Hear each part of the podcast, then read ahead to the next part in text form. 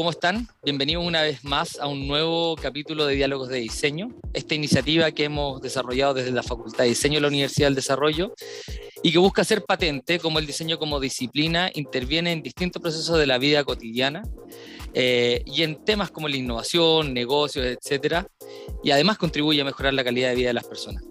Mi nombre es Fernando Ananía, soy el director de comunicaciones, marketing y extensión de la facultad.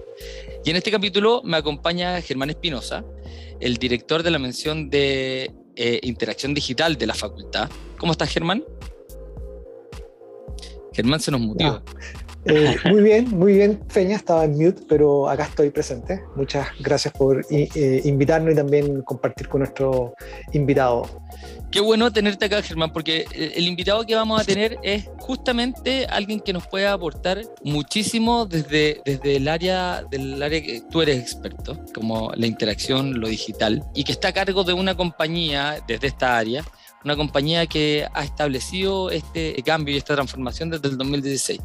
Estoy hablando de Principal. Principal es una empresa de inversiones, seguros y pensiones que se percató que varias áreas de la compañía querían subirse al carro digital, pero no tenían una estrategia clara. Una estrategia, perdón, de, de cara al cliente. Por eso, como a fines del 2016, le piden a nuestro invitado que se haga cargo de un equipo de cinco personas y cuyo mandato era clave, que era desarrollar tecnologías para mejorar la experiencia digital de los clientes y también apuntando a la fuerza de venta y a los partners de distribución. La persona que, de la cual hablamos es el señor Matías Martínez, Head of User Experience Design de la Digital Experience del Lab de Principal Chile. Matías, muchas gracias por estar con nosotros. Hola Fernando, hola Germán, un placer estar con ustedes. Gracias por la introducción, por dar un poco de, contexto. Yo, repito, soy Matías Martínez y estoy a cargo de la experiencia de usuario en Principal de manera corporativa, mirando todas las unidades de negocio de la, de la compañía y todos los clientes eh, y usuarios. Y ese, ese es mi rol actual, que como tú dijiste partió el 2016. En realidad el, DX Lab, nuestro laboratorio de experiencia digital, partió el 2016, fue la, la primera semilla. Yo llegué a incorporarme ahí en, fue en noviembre de 2017, em, cuando ya estaba empezando a escalar, creo que habían creo que fui como en la contratación número 15. Y fue un poco posterior al inicio de esto, eh, porque habitualmente estas transformaciones para ser honesto, las inician más desde el rol de la ingeniería, eh, desde la tecnología, el producto, el negocio, y sería bastante común que la última pata de incorporarse a la mesa eh, sería el, liderazgo, el liderazgo en, diseño. Eh, pero lo, lo, valioso de esta transformación es que de todas formas tempranamente se dieron cuenta de lo estratégico que es el diseño Em, de lo importante que es establecer esto como uno de los procesos y una de las prácticas y roles dentro de una transformación. Así es que tempranamente eh, me incorporé yo eh, y estuve a cargo eh, de, los primeros diseñadores que ya existían. Y de ahí, bueno, ha sido un largo viaje que esperamos poder comentar un poco más sobre esto durante la conversa de hoy. Estupendo. Yo, yo, la verdad es que tenemos aquí una tradición, Matías. Y, acompañado de, de Germán, que es un, un melómano, eh, tenemos como una tradición que, que, tiene que ver con que, con que antes de iniciar esta conversación y entrar en profundidad, nuestros invitados son quienes nos sugieren un disco, una banda que les guste para que podamos amenizar la conversa y tener una buena música de fondo.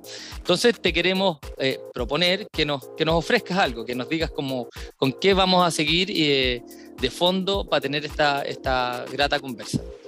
Eh, mira, soy fanático de todo tipo de música, eh, pero gran, gran fanático del rock. Em, y yo te diría que la número uno en mi lista es Arcade Fire. Eh, y si bien hay, hay, un montón de otros grupos que quedan fuera por nombrar, digamos, en esa lista, es grande. También he estado conociendo la música urbana, conectando, tengo un hijo de 19 años, conectando con él eh, con eso. Y también soy gran fanático del hip hop. Eh, desde su inicio en los años 80, así que old school. Eh, o sea, aquí, podría, aquí podríamos tener una mezcla entre los Beastie Boys, Arcade Fire, podríamos meter a Maluma o gente por ahí por el estilo. Yo más bien me quedo con los dos primeros. Vamos, vamos con eso. Yo me quedo con los dos. Germán, ¿tú? Bueno, los Beastie Boys y Arcade Fire son grandes bandas también. Yo creo que se podría matizar algo con, ya que estamos hablando del mundo digital, con los con los Panzers del mundo digital como Depeche Mode, que es una banda electrónica totalmente, que podríamos matizar con el álbum Ultra quizás por ahí. Bueno, vamos a dejar ahí como que el, nuestro, nuestro postproductor le ponga la, la, música la música ad hoc para las conversas que vamos a tener, pero empecemos a entrar en, en, profundidad o en, o en materia, digamos. Matías, cuéntanos un poquito eh, con la experiencia que tú has tenido ahí en Principal, ¿Cuál fue el, quiebre para tomar esta decisión de unirse a la transformación digital? ¿O cuál fue el, minuto donde la empresa dice, ¿sabéis que aquí hay algo que tenemos que hacer? ¿Y de qué manera se dieron cuenta que necesitaban migrar a estas nuevas tecnologías? Eh, fue un momento eh, en el que, a ver, primero hay que pensar en cómo es la relación con la tecnología eh, de empresas tradicionales como como es Principal. Principal es una empresa que tiene 140 años de historia. Y grandes empresas como esta, yo creo que siguiendo un poco tendencias de, management que vienen décadas desarrollándose y que han cambiado, y que a propósito de esos cambios vienen las transformaciones digitales, es que se pensaba que la tecnología no era un core del negocio, por lo tanto no era algo del cual las empresas se hicieran cargo de manera directa. Es decir, la relación con la tecnología era tener eh, proveedores, empresas externas, que desarrollaran eh, la tecnología necesaria tanto para la experiencia de clientes como para la de usuarios internos, áreas de asesoría de ventas y operaciones. Y resulta que los desafíos empezaban a montarse y montarse. Y eh, de hacer mejoras, de hacer cambios, recibían feedback de que las plataformas eh, tenían fricción, empezaban a escuchar todo esto, este, este, coro que llegaba de diferentes lados, problemas para los equipos de operaciones, eh, de poder cuadrar todo, eh, la cantidad de productos que hay en, en una empresa como principal y los sistemas que, que, operaban en el momento eh, presentaban hartos desafíos en ese sentido. Entonces empezaron a, transformar la tecnología de mano de proveedores, pero la respuesta del proveedor no era, quizás no se adecuaba a lo que el, negocio y el cliente finalmente necesitaban. Estamos hablando de quizá eh, lentitud para responder, eh, ineficiencia en tratar de explicarle al proveedor y esta relación de silos, donde quizá el negocio le dice al proveedor lo que tiene que construir, se construye y para cuando terminaban de construirlo, quizás ya el contexto del cliente o del mercado había cambiado.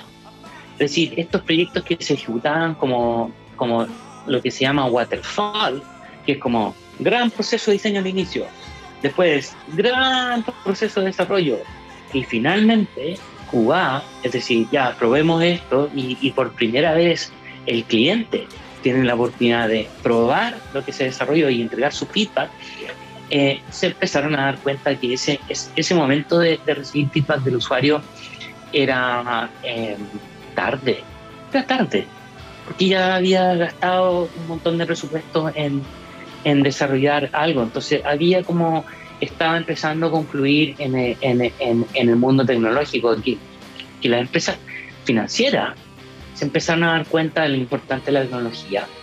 Tanto los bancos, la banca tradicional, como todo tipo de, empresas empezaron a darse cuenta que la tecnología era crucial, porque a través del, del dominio y el manejo de la tecnología, eh, ese es como un habilitador eh, para poder generar experiencias de cliente que se pudiesen diferenciar de otros competidores, de que pudiesen no solo satisfacer necesidades del, usuario, sino que cómo deleitar al usuario. Y era muy difícil en esta relación de cliente-proveedor de silos. Por lo tanto, eh, sabían ya eh, de que había otra manera de hacer las cosas. Y después de algún análisis, viajes, eh, ver experiencias afuera, incluyendo en Silicon Valley, el equipo como ejecutivo de, gerencia decía emprender la transformación y parten con un, pequeño equipo em, de tres, cuatro, eh, cinco personas. Hay una foto de ese momento, cuando todo el área del laboratorio digital cabía en una salita similar a esta, quizás un poco más grande, mm. eh, y empezaron a, atacar por dos, inmediatamente a pensar en, en, dos dominios diferentes. Uno, la asesoría digital, ¿ya? Y vamos a hablar de cómo eso puede afectar la, la experiencia del cliente. Y por otro lado, la experiencia del asesor o la persona que, digamos, asesora y vende los productos a clientes. Entonces, por un lado, en, un, en un, negocio eh, grande y quizás podríamos decir como tradicional, como principal, resulta que el asesor es una pieza clave. Es súper, súper clave. Y una gran, gran, gran parte de lo que se vende y los clientes que se mantienen eh, es con, con asesoría de, un ser humano. Y las herramientas que, se, que se sostiene para poder transaccionar, para poder asesorar, eh, necesitan ser redesarrolladas por completo. Entonces se, adoptan plataformas de clase mundial y se empiezan a, a instalar eh, nueva experiencia para los asesores. Y, y, eso fue, fue un cambio muy rápido porque lo que se dieron cuenta es que cuando hacían los mismos encargos a un proveedor externo, eh, la velocidad y la calidad de los resultados eh, estaba complicando a la compañía. Y, cuando luego vuelcan y dicen, a ver, tomemos un equipo pequeño, ágil, capaz de moverse rápidamente por las prioridades y, y las necesidades, veamos qué resultados da.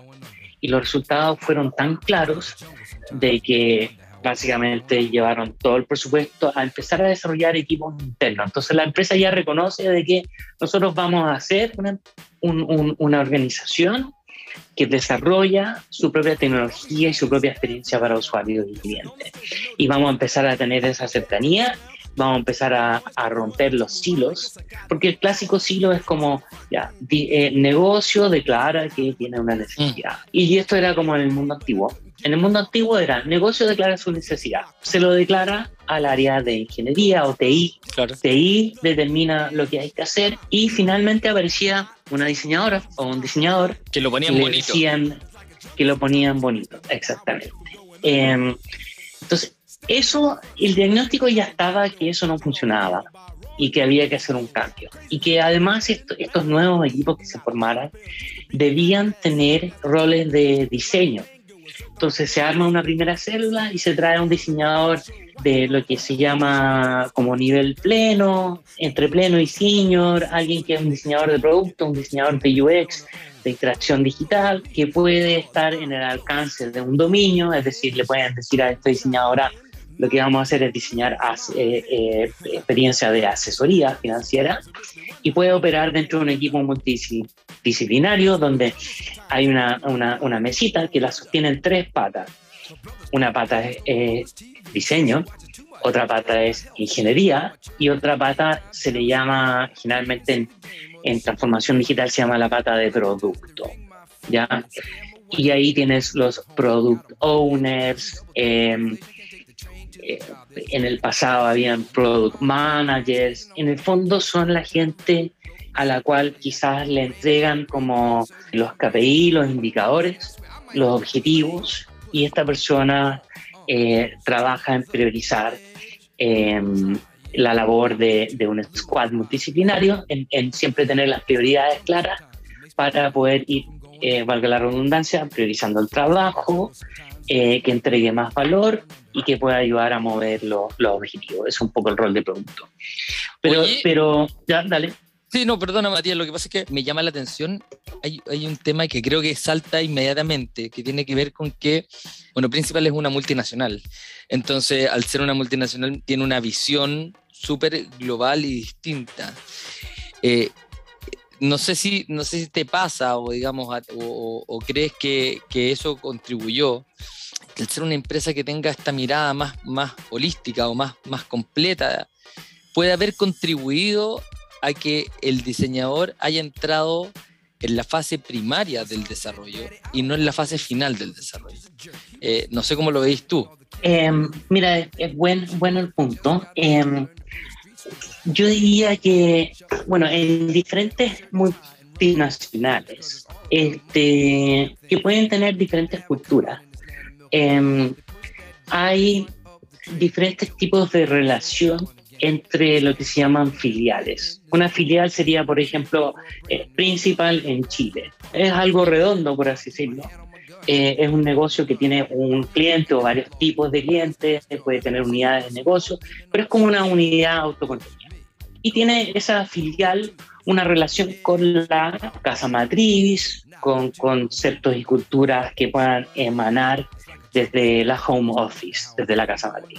Y en el área de diseño, si hablamos de los diseñadores en la parte de Estados Unidos, de nuestra casa Madrid, diseño trabajaba como una agencia respondiendo a requerimientos de negocio y colaborando con TI para diseñar soluciones. O sea, muy, muy, a la lógica de una agencia, digamos, como, claro, como se conocen regularmente. Y en la lógica de los silos, que es una palabra que usé antes, los silos. Entonces, diseño, ¿no es cierto? diseño eh, recibe requerimientos y entonces los líderes y la gente senior del equipo de diseño está todo el rato tratando de priorizar y decir ya a este señor o a este equipo le podemos decir que sí ahora, pero no tenemos tiempo para atender este otro y tratando de hacer como un triage, como decir, ya, ¿dónde duele más?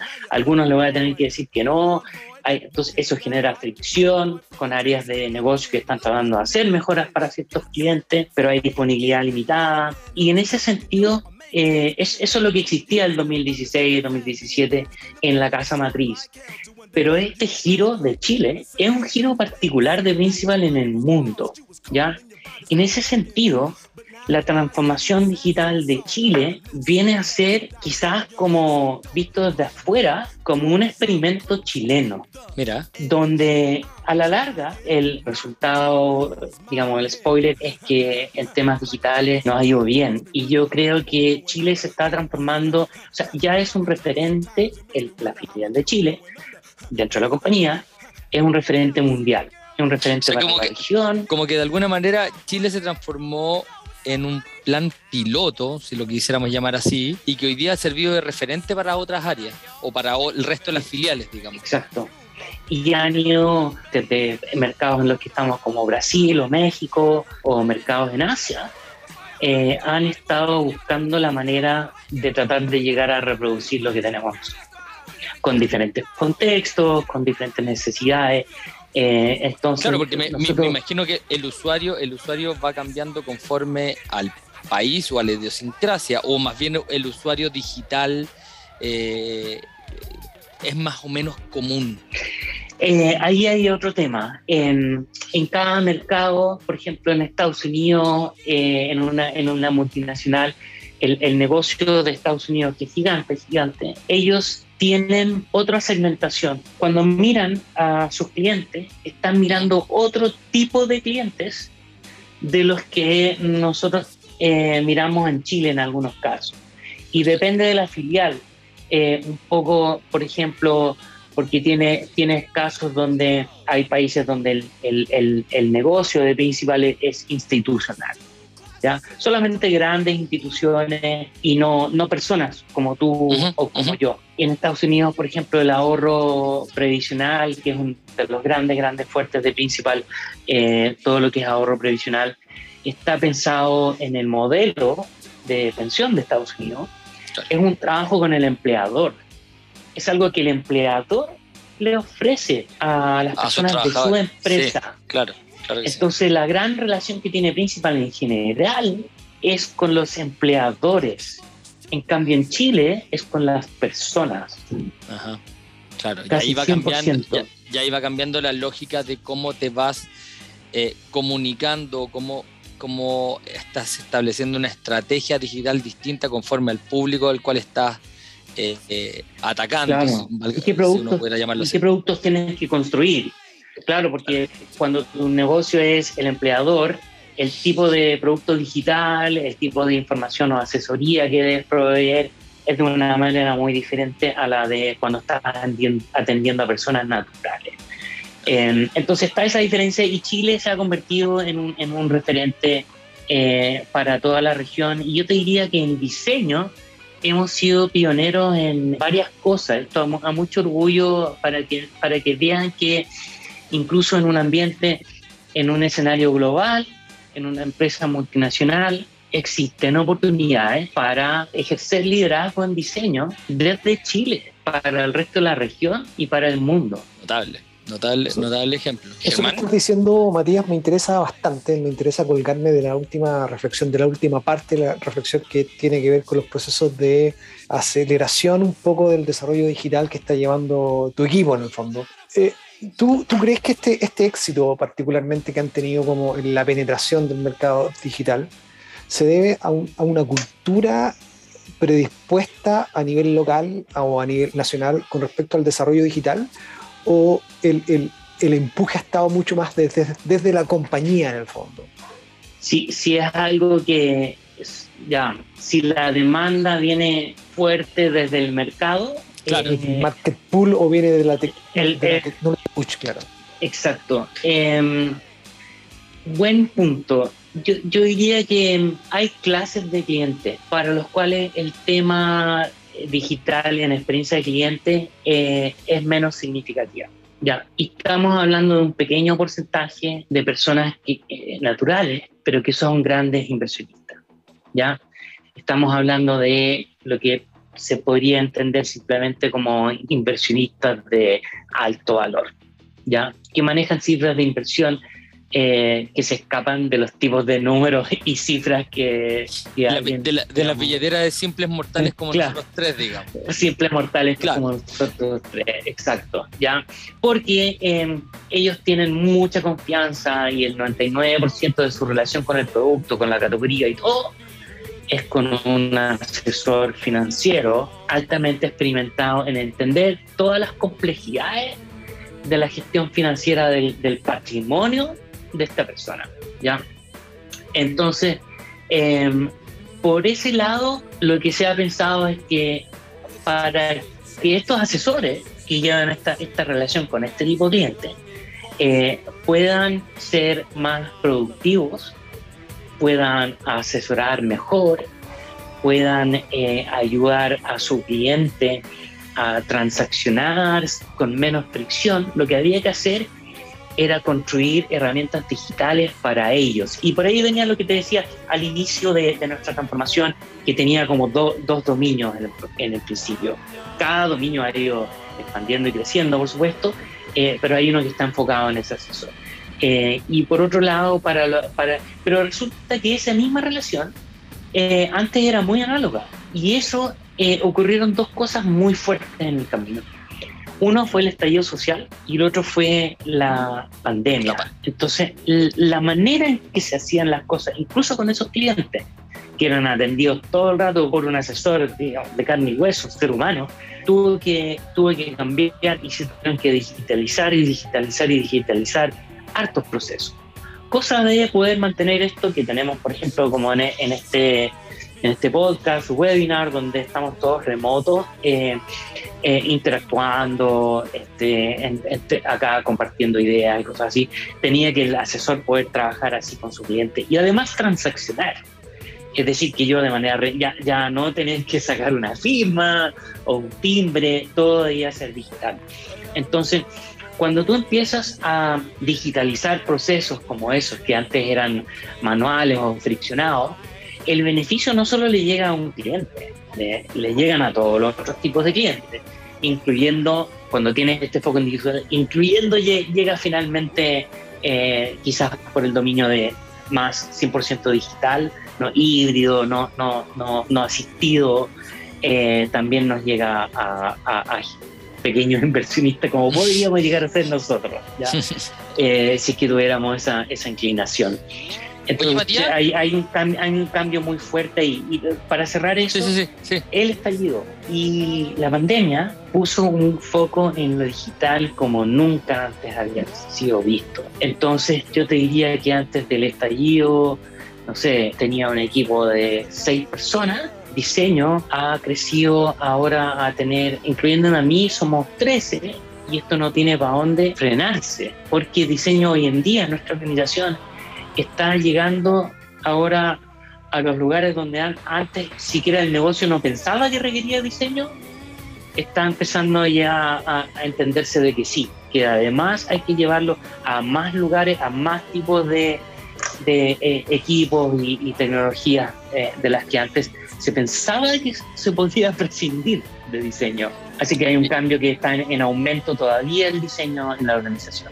Encuentro, encuentro muy notable porque la verdad es que estos son de los, de los ejemplos, y Germán probablemente debe estar de acuerdo conmigo, este es el tipo de ejemplo de compañía que uno no, no conoce o no dimensiona, digamos, y que tengan el diseño como centro da un grado y un valor totalmente distinto y se va dando cuenta de cómo el, diseño penetra en estas áreas y en áreas tan, tan, tan complejas como las inversiones, las finanzas, etcétera, que, quizás quedan para uno pensaría que quedan para uno ingeniero u otras personas, pero no, ahí está el diseñador observando, analizando los problemas y qué sé yo, prototipando y, logrando, logrando eh, buenos resultados. Me interesa, Matías, saber algo que es re importante, que, porque en definitiva estamos hablando de solo cosas virtuosas en un, en inicio, pero eso tiene que haber tenido un camino de un sinfín de dificultades. Entonces, ¿cómo ha sido para la compañía migrar en esta transformación digital o cuáles han sido los principales conflictos con los cuales tú te has encontrado con tu equipo? Porque, claro, vemos que se produce esta transformación, que está este, este quiebre, donde los usuarios, claro, queda la duda si los usuarios cambian o más bien es el contexto el que cambia, por lo tanto los usuarios y todos tenemos que, que, ponernos en, en, en, onda con este nuevo eh, escenario. Pero, pero me imagino que esto conlleva un sinfín de dificultades que, que en un principio tiene que haber sido la confianza probablemente en un equipo de diseño, pero ya una vez que la confianza está, es que en todos los procesos y que la gente también vaya cambiando un poquito la, la lógica y la forma de pensar.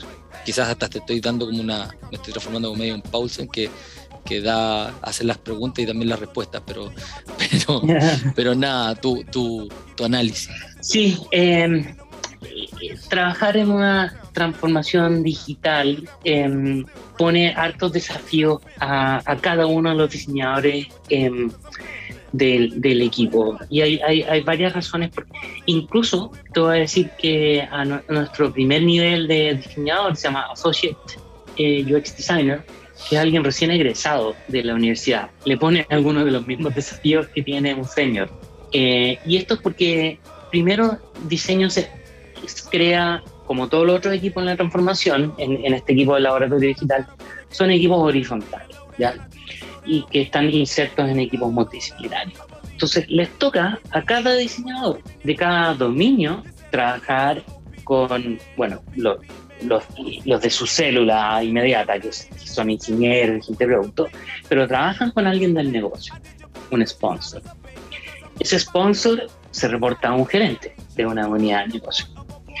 Y, o sea, solo porque se inició la transformación, se contrató diseñadores, se pudieron generar posiciones de liderazgo como la mía en diseño, no significa que la batalla del diseño esté dada para el éxito. Todavía uno puede ver una presentación del country head, el líder de toda la compañía, que habla y que menciona la palabra diseño, que habla de la importancia del diseño, te puedes topar con que hay un montón de gente dentro de la compañía que no conoce la disciplina, no está con bastantes dudas o confusión respecto al valor que provee qué es lo que hace.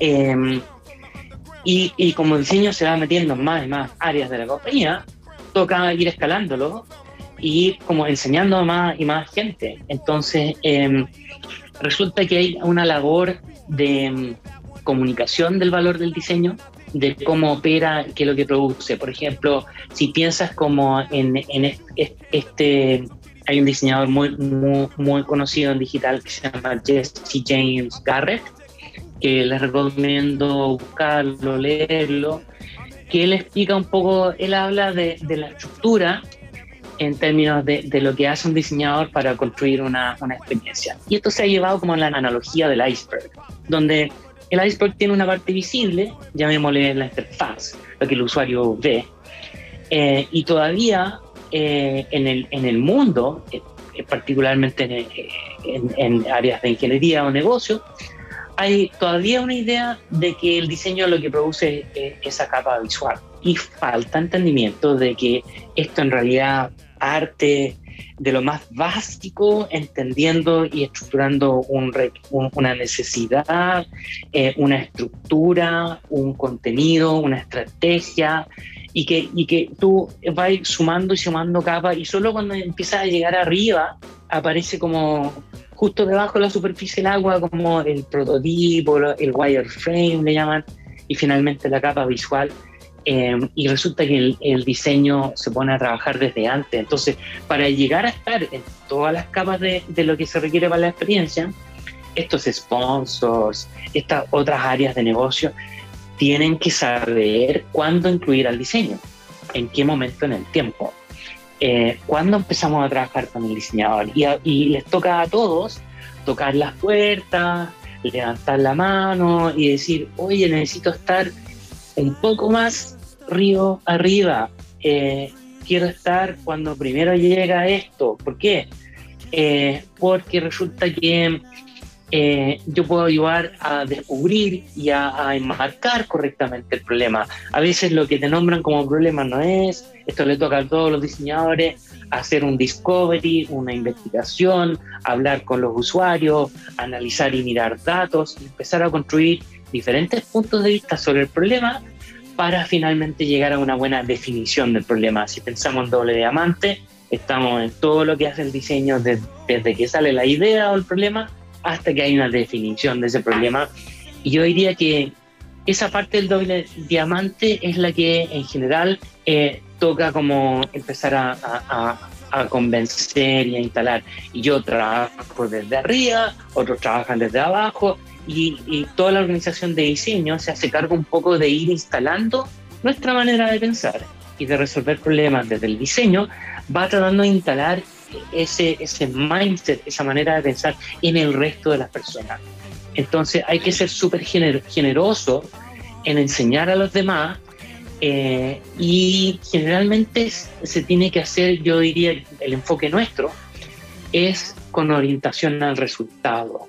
Es decir, no hacer grandes presentaciones sobre la teoría mm. o evangelizar, oiga, si usted lo hiciera de esta manera, le podría traer estos retornos. No, tiene, que tener, tiene que tener algo concreto. Algo concreto. Entonces, es tu próximo proyecto, es el próximo desafío de tu equipo, eh, donde tú vas demostrando que la parte de research, la parte de, configuración y estructuración, entendimiento de la necesidad del usuario, son súper, súper claves. Eh, son súper claves y que son labores de diseño. Y a mí, desde que yo entré hace cinco años atrás, todavía me toca hacer eh, relatos de esto con diferentes equipos en la medida que vamos, vamos incorporando nuevos equipos eh, de desarrollo de diferentes dominios eh, a través de la compañía.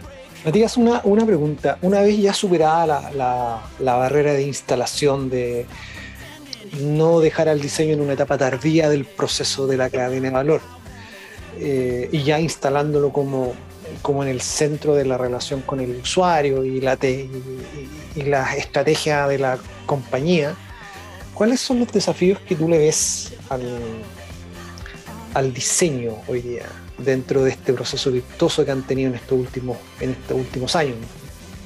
Yo diría que habiendo solucionado harto de los problemas iniciales, de estructurar el rol, de generar una carrera de diseño, de, definir cosas tan básicas, cómo se progresa en la carrera de diseño, cuáles son las bandas salariales, cómo, cómo se genera esto como un rol y una carrera y un equipo, un chapter, una comunidad de diseño. Esas son como hartas de, de, de, las cosas que faltaban.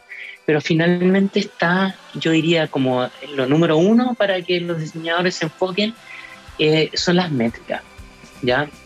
Eh, y yo diría que el gran desafío que estamos abordando hoy como comunidad de diseño y como, y como laboratorio, o sea, todos los roles de poder tener medido todo lo que necesitas medir para diseño, de poder ir siguiendo eso, esos KPI de resultados, eh, poder empujar y empezar a tener conciencia todo el rato de cuáles, cuáles son las métricas eh, que nos van a ayudar a, dar luces sobre qué tenemos que mejorar en la experiencia del. O sea, es como mucho enfoque de, de, de negocio pasado por un prisma de, de experiencia de usuario, donde decimos ya, estos son los KPIs de negocio, tenemos que ver en, los productos que tenemos qué cosas vamos a medir del comportamiento de las personas que nos van a decir si esto lo estamos haciendo bien o no. Y eso desde el punto de vista cualitativo, súper importante desarrollarlo, poder visibilizarlo, medirlo frecuentemente em, y sin desmerecer una cosa que es core, core, core del diseño, que es toda la investigación y los datos cualitativos. Pero, pero cuantitativo y cualitativo tienen que ir bien de la mano y tienen que estar siendo observados y mirados para que las decisiones se tomen con los datos correctos. Porque muchas veces es lo que te salva de una mala decisión, es que el diseño tenga a la mano los datos correctos para decir, oye, es que la verdad es que deberíamos adoptar este camino y no este otro, porque es lo que nos están diciendo los datos. Perfecto. Oye, Matías, y en esa misma línea estamos viendo algo como que es bien relevante, porque tú estás hablando de, ejemplos concretos, con KPI, etcétera. No sé si tenías algún ejemplo que ahora tú nos pudieras dar y que nos pudieras decir, mira, ¿sabéis que esto fue una problemática al interior de la algo que se pueda contar, digamos.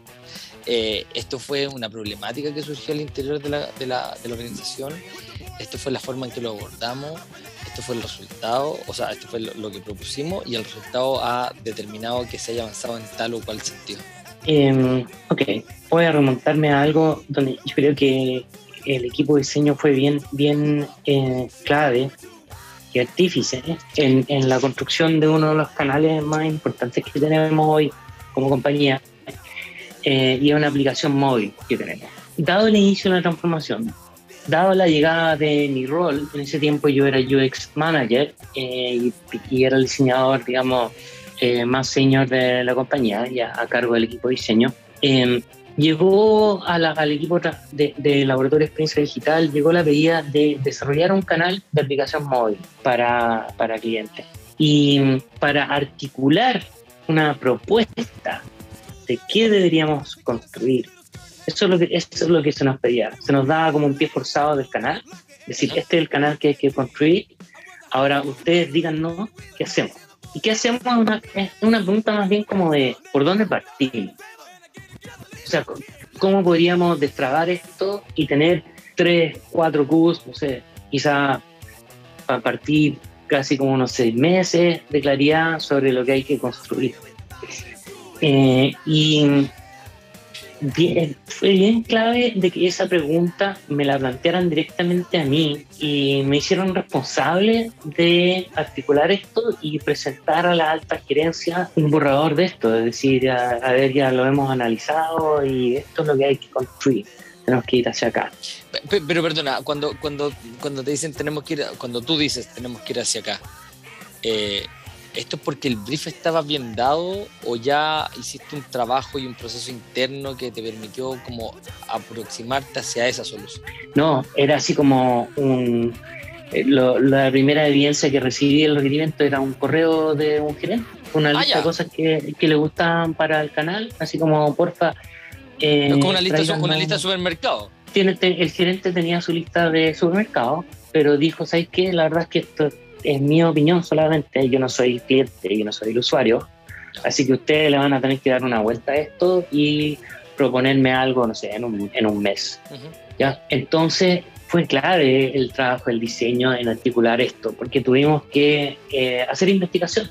O sea, tuvimos que, aparte de la lista de supermercado del gerente, tuvimos que eh, hacer un montón de procesos de construir varias veces esta lista de lo que había que hacer con la visión del usuario final. Eh, fuimos también a buscar áreas de soporte, gente que trabaja con estos clientes todo el día y recibe requerimientos y reclamos, qué es lo que necesitan ellos, los asesores, qué es lo que el asesor piensa que se necesita, como tratar de construir los, los, los siete, ocho puntos de vista sobre lo que podría hacer este canal y, eh, y luego eh, hacer eh, investigación con, con, usuarios para ver lo que el usuario pide, para ponerle ese sello y filtro final de lo que el, el usuario le encuentra Perfecto. Y fue un proceso que tomó poco más de un mes y pudimos llegar a presentar algo y la verdad es que fue acogido en primera instancia. Yo creo que como cualquier proyecto ASTI, eh, en los primeros meses fuimos ajustando un poco el camino el, hacia donde íbamos, el roadmap, fuimos generando cambios de, la mano de investigación y desarrollo del canal de la app, o sea, de la aplicación móvil, pero el diseño fue clave en articular un montón de puntos de vista de esto. Yo creo que son habilidades que teníamos de análisis, de research, para poder generar los insights correctos que ayudan a, las personas a tomar decisiones. Finalmente terminamos como colaborando con, bueno, con todo el mundo, trayendo a todos los expertos que podíamos, saliendo del edificio a hablar con clientes y generando como una especie de mapa de calor de lo que podría ser importante para desarrollar en primera instancia.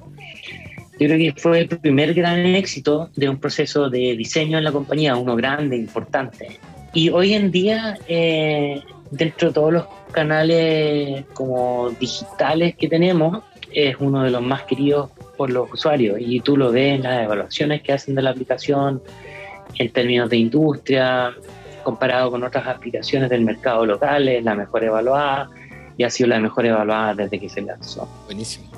Podríamos interpretar, Matías, que esa fue la primera como etapa donde se incorporó al usuario en un proceso de, desarrollo. Directamente, usuarios entrando a la oficina de la compañía. Nosotros eh, reservamos sala, una sala como esta, y dimos aviso, oye, van a empezar a venir clientes para acá, los reclutamos, hacíamos con ellos cosas como card sorting, eh, entrevistas en profundidad, y esto no se había hecho antes porque las áreas de clientes, de customer experience, eh, no es que no trabajaran con feedback del cliente, es que esos procesos de investigación los encargaban a, agencias. Era como ya la agencia se va a juntar con los clientes y me va a venir a presentar lo que el cliente necesita. Es, es, muy, es muy distinto, ¿ah? es súper distinto, porque, porque y, esto con el respeto que me merecen las empresas que se dedican a los estudios de mercado, pero es muy distinto. Yo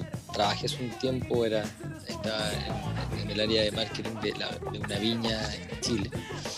Y, y, es realmente distinto cuando el focus group uno está presente y se va dando cuenta de ciertas cosas que para, el, para el, eh, la empresa que está contratada parecieron no ser relevantes, pero para uno que está metido en el negocio y que se da cuenta, hay ciertos detalles que el cliente eh, o acciones o uno lo ve interactuar con algo y de repente dice, mm, por aquí no, eh, esto es relevante, esto que está pasando, esta conversación que se dio es relevante, que para otro pudiera no ser.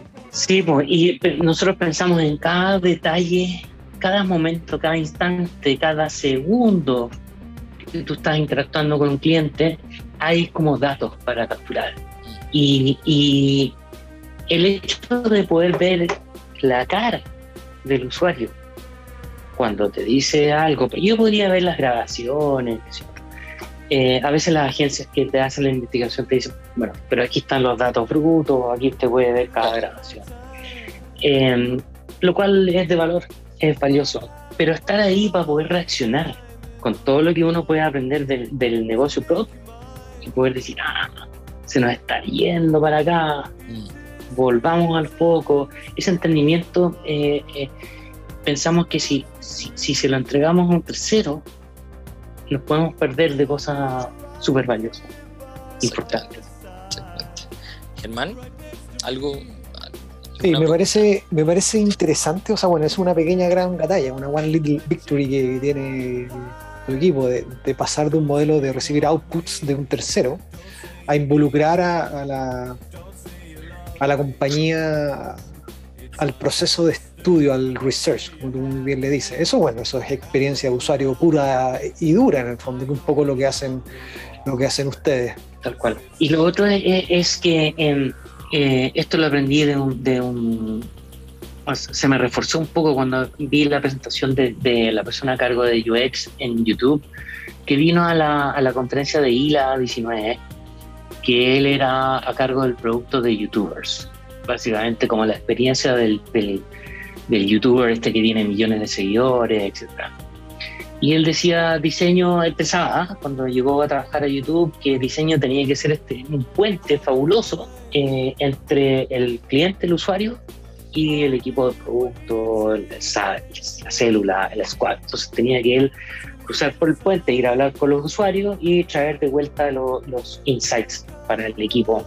Y se dio cuenta que, de que el, puente ya era un problema, o sea, que, él estuviese ahí eh, para ser como un interpretador del cliente y después contarle a los otros qué le pasaba al cliente, era menos efectivo a involucrar la gente de producto, ingeniería, negocio, directamente con el usuario. Entonces, en todas las sesiones que yo te describo, hemos hecho un esfuerzo a través de los años de traer a personas del mismo área del negocio, del sponsor, eh, del producto, a participar en estas eh, sesiones con los usuarios. Entonces ahí, un poco como decía este, este diseñador, eh, el puente no es el deseable. Lo que tú quieres en realidad es juntar a las personas de la compañía con el cliente en la misma sala y no hay puente. O sea, el, el, aprendizaje llega directo em, y eso hace que el equipo tenga mucho más claro lo que tienen que hacer, incluyendo personas de alta esfera del negocio, hasta los desarrolladores como los ingenieros, eh, que después de una sesión de esas llegan a su escritorio y tienen clarito lo que tienen que mejorar. Oye, Matías, se nos está acabando el tiempo y tenemos que cerrar. Entendemos que también tu tiempo es valioso y está ahí en, un fin de otras cosas.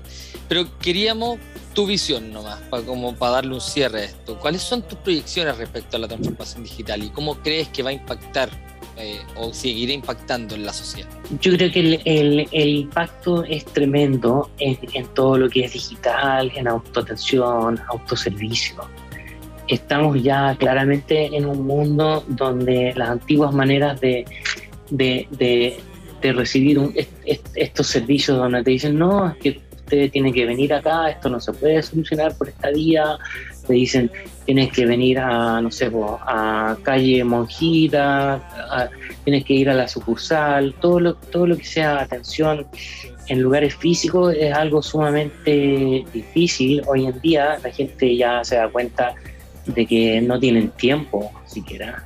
Eh, hay jóvenes que hoy en día yo creo que incluso no confían tanto eh, de ese tipo de experiencia y están buscando algo digital y lo prefieren. Entonces, la cantidad de sistemas que tienen que interactuar, la cantidad de tecnología que, está, que, todavía está por desarrollarse, por así decirlo. Y esto, esto me recuerda un poco a cuando partió la Internet, yo, que me motivó a ser diseñador. Yo empecé a ver la, lo que se hacía en Internet en los años 90 y era desastroso desde el punto de vista del diseño. Desastroso, desastroso. Eh, y yo dije, chuta, aquí en esto hace falta el diseño y mi estimación en ese momento, estamos hablando del año 97, era que el, trabajo en digital iba a ser algo que nunca iba a acabar. O sea, porque además nunca está terminado. Nunca, nunca termina. Y el feedback, y el feedback llega, y el feedback llega, y el feedback llega. Por lo tanto, hay que ir y el cliente cambia. Entonces, es muy diferente diseñar un producto que yo lo voy a comprar una vez eh, y quizás lo tenga por 10, 15, 20 años, acá es como que yo comprara la silla y todos los días mirara la silla y le dijera al fabricante, oye, ¿lo podéis cambiar esto? Oye, me incomodó esto. Oye, me cuesta guardarla. ¿Se puede guardar de una manera más fácil? Imagínate un diálogo constante con el, con el diseñador, con el fabricante. Eso es digital, es un diálogo con las personas, eh, tratando de entender cómo sus necesidades cambian, cómo poder atenderla mejor y que francamente no, no le veo fin. Entonces es un área súper importante. Yo haría una invitación a, a, todos los que quieren tener un impacto en la, en la vida de las personas, eh, de que en digital hay grandes oportunidades de reducirle fricción a la gente, de proveer transparencia, de ayudarlos a entender eh, productos, servicios, de ayudarlos a cumplir, a cumplir objetivos de mejor manera y la verdad es que yo diría que el talento eh, se siente escaso. Hay una guerra armamentista de beneficios para tener y atraer roles como el del diseño. en transformación digital. No, es que, ah, es que ya te dan cinco días más, nosotros te vamos a dar tres semanas extra de vacaciones, eh, te vamos a permitir esto, tú vas a poder tener tu computador. O sea, cuando te digo guerra armamentista, o sea, hay una lucha armada por conseguir roles de diseño en equipos de transformación hoy en día y, y retenerlos, que quieran quedarse contigo. Nosotros en, para poder retener un equipo tenemos que hacer un gran trabajo de sentido de pertenencia a las personas, de cultura, de cómo ayudar a las personas, a cada diseñador a desarrollarse, mejorar, a crecer como profesional, como individuo. Te damos mucho soporte porque necesitamos tener una comunidad donde cada diseñadora o diseñador esté súper contento y sienta que todos los días cuando viene a trabajar puede ayudar como a cumplir un propósito más importante, más grande, eh, de ayudar a las personas. Yo creo que en digital eso es importantísimo y está ese hecho, eso que les decía, que el feedback es constante. Entonces los que trabajen en digital van a poder saber todo el rato, todos los días, todas las semanas, todos los meses, cómo el producto está siendo usado, cómo está siendo recibido y, debería estar ahí para descubrir cómo hacerlo mejor. Notable, notable. Eh, súper inspirador y muy visionario. Germán. Sí, muy interesante, Matías. Muchas gracias por compartir con nosotros. Escucharte, la verdad, que reafirma nuestra convicción en nuestro proyecto de interacción digital. Efectivamente, lo que tú dices es muy cierto. La verdad, hemos visto en los últimos cinco años y también producto de la pandemia que había un proceso de aceleración de la digitalización.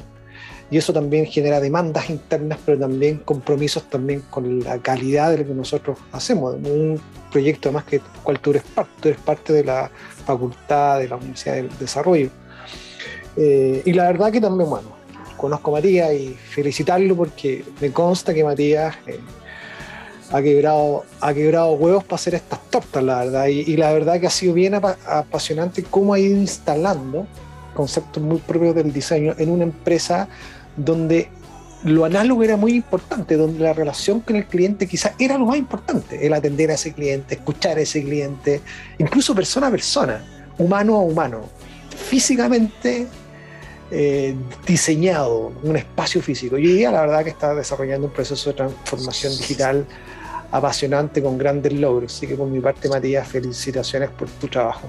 Gracias, Germán. Bueno, y gracias, Fernando. No, pues gracias a ti, pues Matías, por darte el tiempo. Se nos extendió la conversa, está muy entretenida, pero sabemos que en un podcast tiene que ser un, un ratito como efectivo y y nada, solamente agradecerle a ambos el tiempo, la, la, conversa y seguir mirando para adelante. Creo que ahí están las oportunidades de futuro. Muchas gracias a los dos y nos vemos en otro capítulo más de Diálogos de Diseño. Que estén bien. Gracias, a gracias. Adiós a todos. Gracias, Matías. Chao.